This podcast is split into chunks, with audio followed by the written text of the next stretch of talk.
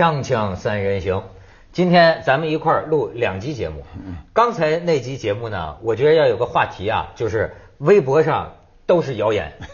但是这集我的话题呢，叫做微博上都是真话。这为什么呢？你看啊，我给你讲一个微博的这个段子，一下你哎，马先生，那你能把最近的新闻联播，真正的新闻联播，你能捋一遍啊？这段子说什么呢？群批艳照救了北京大雨，周克华救了群批艳照，反日货游行救了周克华，哈尔滨大桥侧滑救了日货，陕西客车追尾救了哈尔滨大桥，杨局长的手表救了客车追尾。打空姐的方大国救了杨局长，谁来救方大国？你知道这事儿吗？呃知你知道方大国吗？知道知道，这是不是香港有个议员叫方大同啊？我不知道，艺人有个艺人，嗯然后唱歌的啊，真的吗？嗯这几天方大同也不干了，因为拿出一个报纸的标题说 印错了，说说说说方大国没动手，动手的是方大同。方方方大国越秀区，我原来生活在那个区啊，嗯。越秀区武装部的这个一个部长，而且这个区武装部的是军人哈、是是法定的常委嘛，他这个很多说是区常委方大国怎么怎么动手打人嘛，嗯，这个就涉及到这个空姐了，而且呢，涉及到这个网络社会。现在经常有人分析啊，它非常有意思，就是你看啊，现在的这个网络，我最近注意到环球那意思，环球时报发了篇评论，具体文词儿我记不清了，他那大概意思啊，就是说现在就是网络监督，嗯。这种网络监督的情况啊，就是中国的官员啊，因为这个许多，尤其是基层官员素质较低，嗯。就说这种揭发呀会越揭越多，嗯。但是呢，这也是一机会，就教他们怎么做人，嗯。对吧？嗯。然后呢，那意思有点什么呢？谁给逮着谁倒霉，你知道吗？就是那肯定是这样。你像方大国，这就是被逮着了嘛，喝酒了吧？喝酒是他的起因，喝酒了，喝酒了不喝酒估计还能控制自己，是吧？那么我我我，就是我看到了一个就是网友的思考，我觉得他的思考是特深的，我觉得对我们这个说谈话是有意义的。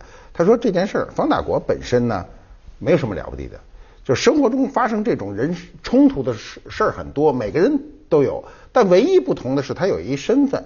而他这身份是他亮出来了，他要不亮呢，也就没这事没事儿。这身份说句实在话，亮的还不够大。说你这身份真大也成，又不大。你要上来说那是南航是东航？南航吧南航对嗯，一上来说我南航董事长，这事儿也就没了。对对对对对对吧？他这身份又不够大。然后第二个事儿呢，人家说在这后面这个事儿不可怕，可怕的是下一层，就是在整个的争执当中呢。呃，现在就是在我们都是按照网络的资料来说，就是说他老婆方大国的老婆呢自残，然后表示我也挨打了，就是这个是一个互殴，不是单独的动手。嗯，说这个也不可怕，可怕的是下面的体制的遮盖，这是最可怕的。就是越秀区方面啊，对最对，早拿出来拿出来的说啊，调查，对，你体制开始遮盖这件事了。嗯，这个就是激怒了所有的人，因为什么呢？那个女孩一开始在第一时间就这微博的力量，刚才你说微博是真是，她发了四五张照片，那照片有撕破的兜儿，这个胳膊不什么脖子上都是红的，红一块青一块的，这个大家都看见了。看见了以后呢，你所有的事儿说没有，没有她哪来的？空姐天天遇到啊，就我替空姐说句话，嗯，空姐天天遇到形形色色的人，嗯。天天都会遇到这样的人，他天天都处在一个比较难生存的状态，所以他对付这种人的经验比我们丰富。要我们要是上去当空乘人员，早翻车了 啊！你什么态度？你还拎这么多包，是不是就翻车了？但是他忍一忍再忍，还是出了问题。那么这几层下来以后，忽然发现最大的问题是体制出来为他背书，为他包庇。嗯，这个是所有人引起最后的众怒。现在的结果是方大国被停职，停职了。道歉什么的？什么道歉呢？都是轻的，现在是停职了嗯。他现在愿意道歉，他不愿意停职。你跟他说现在二选一，您愿意道歉还是愿意停职？他一定愿意道歉。现事实是呢，又道了歉，又又停职，就很亏。这叫倒霉如果如果如果越秀区当时一开始第一时间说，我先把他停职，停职不是个什么大不了的事儿，先停会儿。不是马先生，我也见到啊，有有的微博上也有些理性派的，就说说你严格来说呢，这网上一哄起来以后啊，嗯这个人呢就不可能是好人了。嗯他说，但是呢，这个方大国到底有没有打人？嗯这个还没调查清楚。对而且说呢，说说他呃说说醉酒没有上飞机，那人说饮酒可以上飞机。醉酒不能上飞机，对那怎么而你无法确定他是不是当时处于对醉没谁以，后您别谁上飞机吹这个吹一口，对对，他关键我还没说完，他刚才最下面这一层是什么呢？说这个体制为他遮掩吧，还不可怕，最可怕的是所有在场的人没人出来作证。嗯，最后由一个国际友人出来作证，中非的留学生是一个留学生。呃，离得坐的离得比他们近，就挨着他，挨着他们坐嘛。这个这个人呢，出来做了一个很完整的作证。对对对，但是这个留学之生啊，是也说呀，并没有看见打，但是他是看见抓了胳膊，嗯嗯他相信那不是友善的动作啊，对对对，而且人家说的都很法律法法律语言，都是不是友善的。但是这个，我想那飞机上很多人都看到了吧？为什么中国人都不出来作证呢？因为中国人都考虑各种利害关系，对吧？啊啊可，能所以都都住越秀这是使所有不在场的人愤怒的。但是你知道，所有不在场愤怒的这些人，如果在场，他也不不一定出来。明白吗？这社会就这么复杂。这是你知道，这说是他们现在有人提出一个问题啊，就是这就是中国社会现在的现实。嗯就是说我看报纸评论，他们都这么说。嗯说为什么官方的，就是过去所谓正牌的监督机制，嗯你们浮皮潦草，发挥不了作用，到最后中国现在不得不进入一种啊，嗯微事实上是微博监督了，嗯网络监督了，嗯但是这个网络监督啊，可就没什么轻重的。说实在的，就说你这事儿到底是什么性质，嗯你最后受到的惩罚与你所犯的罪行是否相当，嗯这你就不能挑剔网络监督的呃特性。甚至就说那杨局长，你记得吗？那代课那杨局长，那带了十一块表，带带了多少块表？那说那表特有意思啊，网民太聪明了。他先说带了五块表吧，网民给他起了一个外号叫“大表哥”，那生动生动啊！大表是好然后后来呢，后来大表哥呢，人家扒一下又给他找了六块，凑成十一块了。网民改名了叫大表叔了。这 个大表叔，大表叔现在还出来说呢，嗯说我这表啊，不是我一个人戴，我儿子也爱戴表，有时候我们父子俩就换着戴，嗯然后怎么怎么算钱，说这块表啊，这三万多块钱，我一年呢工资能挣个十七八万，嗯然后我儿子工作，我儿媳妇工作，我老婆也工作，好家伙，哎他们，家只买表了。我觉得官员到这这个程度也够这个事儿，再来去解释，肯定是有问题的，就犯不着了。你怎么解释？你知道，我老说一个人说一句瞎话的时候，得有十句瞎话来遮上一句，然后有一百句瞎话来遮这十句，你两轮就就就出问题。我老多少人，那人全是人间子，在 网上多少人，你一个人的智力对付不了的没。你只要说瞎话，你板上钉钉得死。没有，而且甭说是这个真事儿，说瞎话了。嗯我跟你说，我现在就体会到，即便就是谣言，他们不是拿我那名儿造谣吗？谣言，我最近明白了，这个辟谣啊是不可能的。嗯为什么？你不能，你一张嘴怎么说得过一万张嘴？对对和捂上的耳朵呢？嗯你明白吗？你没法，它不是一个对话的。而且通常这些谣言它都是血腥味比较重的，那这是大家喜闻乐见，大家就就因为这种感官上的刺激越来越厉害之后，你看不到那种非常惊悚的标题的时候，你根本连看都不会去看了，嗯所以就造就了这种真的是非常血腥。哎，广美，你也常坐飞机啊？听说广美有一回都打空姐，打不是不是不是打中国空姐，她要打美国空姐。那我我要解释我为什么在美国差点跟那个空姐打起来，嗯，因为她真的动手推我了。哦，是美国空姐那么忙呢？是，呃，重点就是呢，他们临时最后一分钟换了机门，我就冲冲冲冲冲过去之后，他就跟我说，那个你所有的随身行李不准上飞机。我说为什么？他说飞机已经全满了，我就一个小小的小箱子，而且不好意思，我还坐那个头等舱。嗯我就说你不会连这么小箱子都放不下去吧？我就准备要进去，他的身体其实已经跟机门差不多大了，他还叉着腰这么一站，然后他真的是，我的天哪！就说你是不，他你你这是我的，这是我的 territory，这是我的领土，嗯嗯在没有我的允许之下，你是不准进来了。你现在告诉我，你是要把箱子留下，还是离开这个飞机？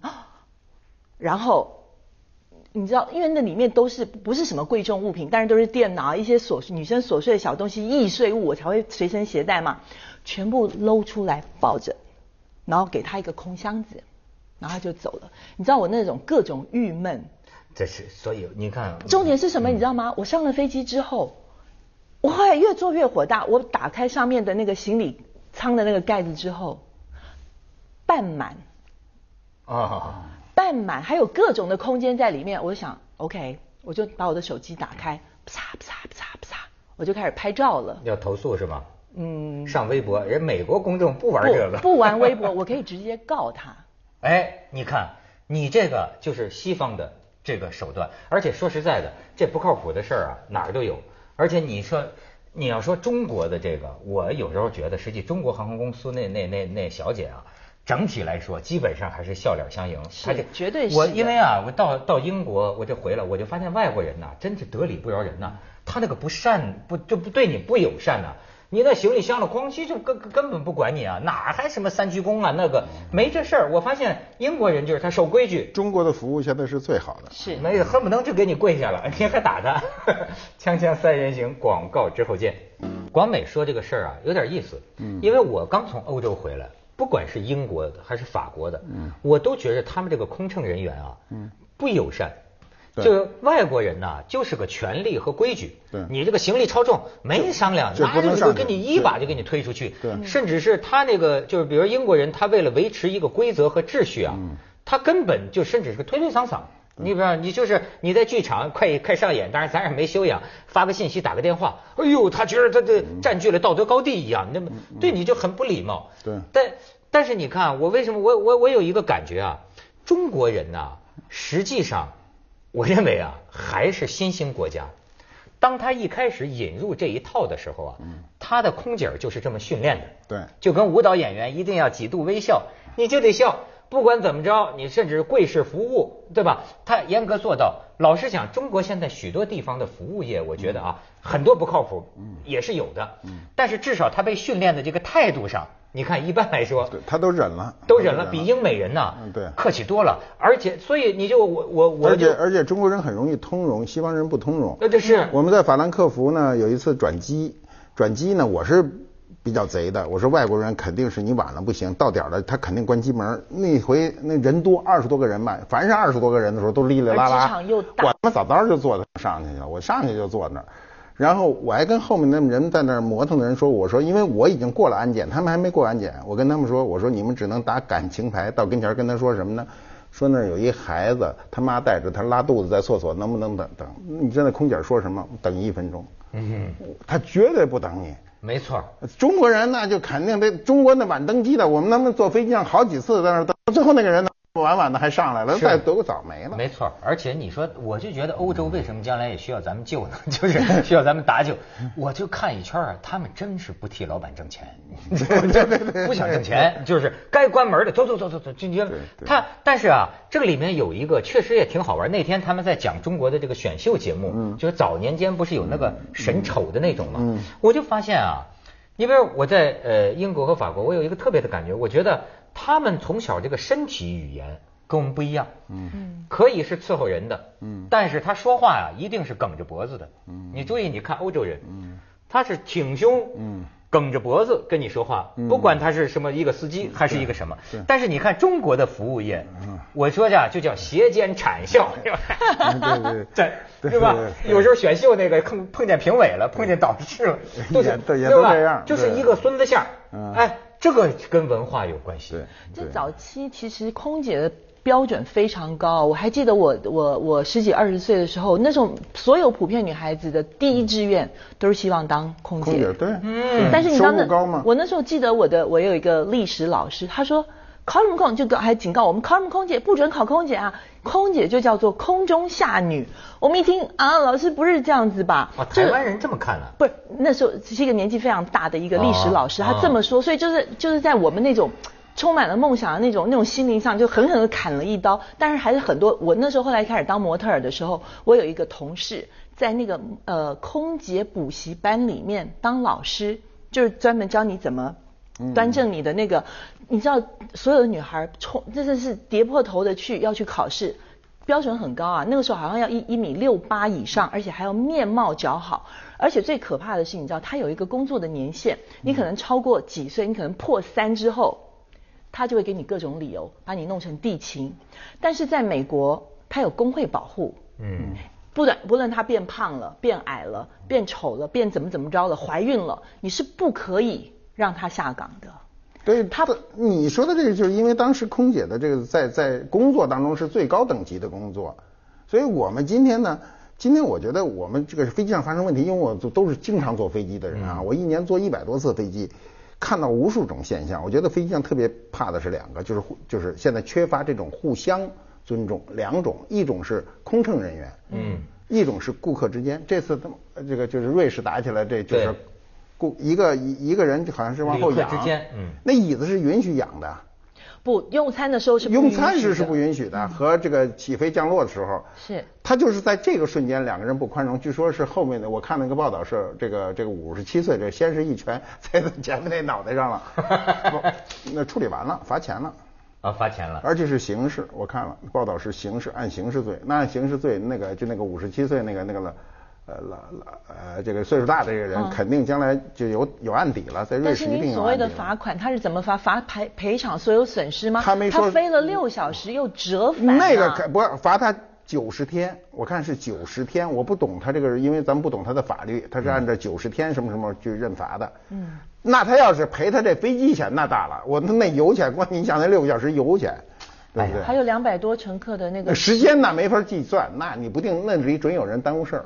反正啊，就是有有有件事儿，我倒是觉得，就说你看咱们中国的事儿啊，往往都通过一种肢体的冲突，嗯。或者是语言对，就是激烈的喊着激烈的嗯，它不像是那种你比如说英英国人那种撞了车没事儿，一人拿张名片找我律师扭头走了，大家 或者邻里之间有什么纠纷，直接就法院见，他是个不会搞到这种恶言相向，咱们就往往你看最近网上我还给你看一段，他们被评为说中国好声音啊，网上说有一个人家啊，好像是违章建筑了，就占用了公共绿地了，还有个公共土地了，然后城管的去管，然后呢这家家里人就会骂。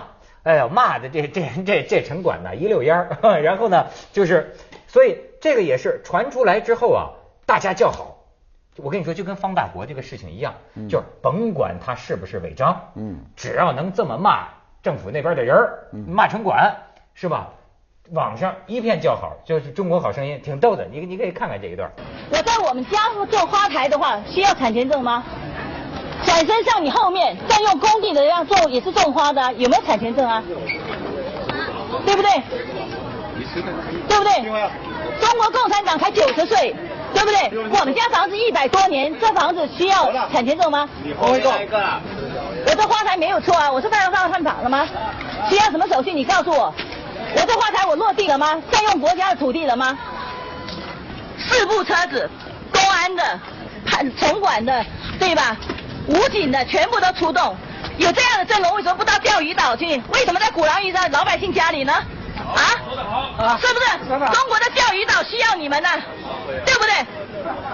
你是刚才看到中国老百姓这大局观是吧？能从自家给你扯到钓鱼岛去。而且那个花花盆花盆没有落地，所以没有占用国家土地。我觉得这招太高了。哎哎哎，所以我就说啊，你这个这个很有意思。现在网网上他们讲这个方大国这个事儿啊，为什么我说呢？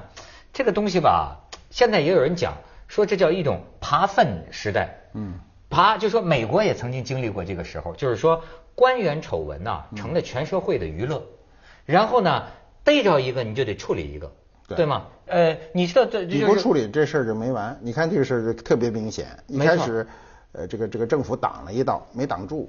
政府现在其实也后悔，还不如早就完了这真是一个中国特色，就是说，我看现在西方媒体啊都在审视中国的这个特色，就是说，这个呃从来就说这西方世界从来没有听说过社交网站承担了舆论监督的职责，承担了反腐败的职责，这是西方人不可思议的，甚至说印你知道吗？这个新新这新发国家什么印度，嗯。也有这个趋势，就是说他们甚至有个《洛杉矶时报》有个评论说，说现在一帮六十多岁的领导 整天盯着这个社交网站或者推特或者什么的，看这儿骂谁了，你知道吗？完全是被这个东西带着走，哎，这你好坏啊，真是是一件很复杂的事情，但是基本上大家说呀是好。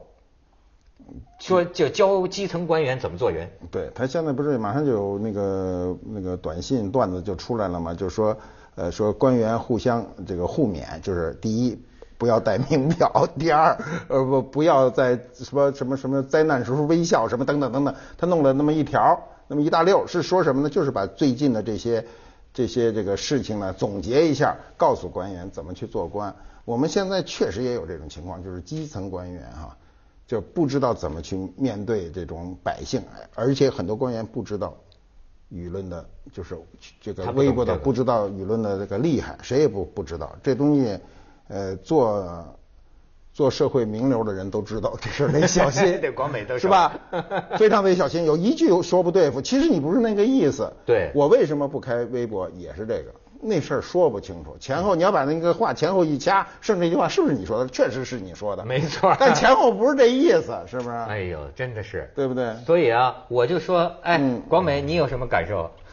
嗯嗯嗯，少说你敢不敢不敢说？呃，我觉得今天就是，即便造谣，它也是有也分类别，就是一种是恶意的，比如说飞机上有炸弹，最近抓了好抓了吧，是吧？有人就是对恶意的，这是一种；还有一种呢，其实全社会是其实是向一个善意的方向走，尽管他这句话未必是对的，但是他还是希望社会回归于我们能接受的这个社会，嗯这社会是基本上是不是那么像腐败满眼都是，是吧？呃，假商品到处都是，天天要小心谨慎的生活，这个是大家都觉得不愉快嘛，还是希望生活的愉快的环境中。这个，还真的就是说，中国还是个发展中国家，嗯包括咱们的素质也都是发展中国家的素质，对实际是各行各业水平都不高，包括主持人，对吧？那么你包括基层官员，对都一样你你就是你本身很比比老百姓，你甚至还不如老百姓呢。所以，但是现在又进入了一个高科技，你知道吗？iPhone 随便就能拍了。接着下来为您播出《西安楼冠文明启示录》。你随时都可能迅速就变成一个不能挽回的事情，融在网上。没错，没错。